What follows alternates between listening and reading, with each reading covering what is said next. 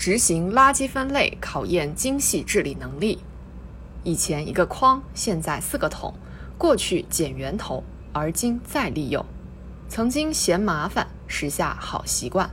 今年以来，北京、苏州、武汉等多个城市加入到执行垃圾分类的行列中来。深圳、长沙、海口等城市也即将施行相关法规。根据住房和城乡建设部等部门规划，今年年底，四十六个重点城市应基本建成垃圾分类处理系统。时间紧迫，任务繁重，各地需要加紧冲刺，为垃圾分类工作交上合格的阶段性答卷。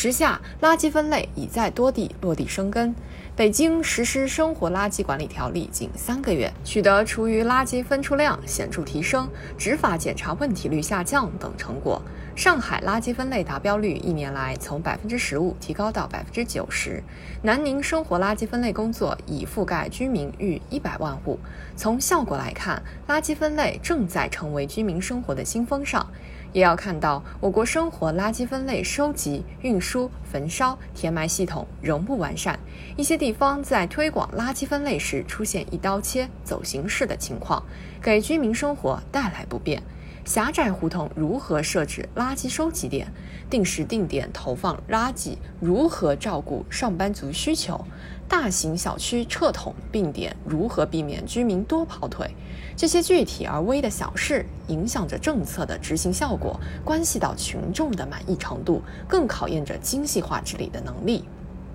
垃圾分类旨在节约资源、变废为宝，不能只注重形式，甚至为分类而分类。面对推广垃圾分类过程中群众可能出现的不理解、不配合，相关工作人员要在工作方法上动脑筋。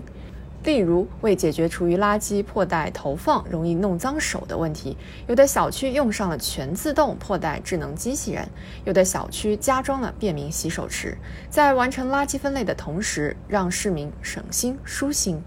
另一方面，要在工作态度上下功夫，尤其是在实行垃圾分类初期，不能只堵不疏，以罚代管，而要看到知识普及的重要，理解居民生活的惯性，多一份耐心，多一些引导，帮助群众逐步实现“要我分类”到“我要分类”的转变。对于垃圾分类，也有人担心，前面分类做好了，后面运输是否会被混装到一起？客观来说，一些城市分类运输设施配备不足，存在垃圾先分后混的问题。这从侧面说明，分类只是垃圾处理这一系统性工程的前端环节，外运不及时、处理能力不足等其他环节的问题，都将制约着垃圾分类的效果。近日，国家发改委等部门联合印发《城镇生活垃圾分类和处理设施补短板强弱项实施方案》，要求具备条件的地级以上城市在2023年基本建成分类投放、分类收集、分类运输、分类处理的生活垃圾分类处理系统，正是为了在垃圾处理全链条上有机衔接，补齐短板。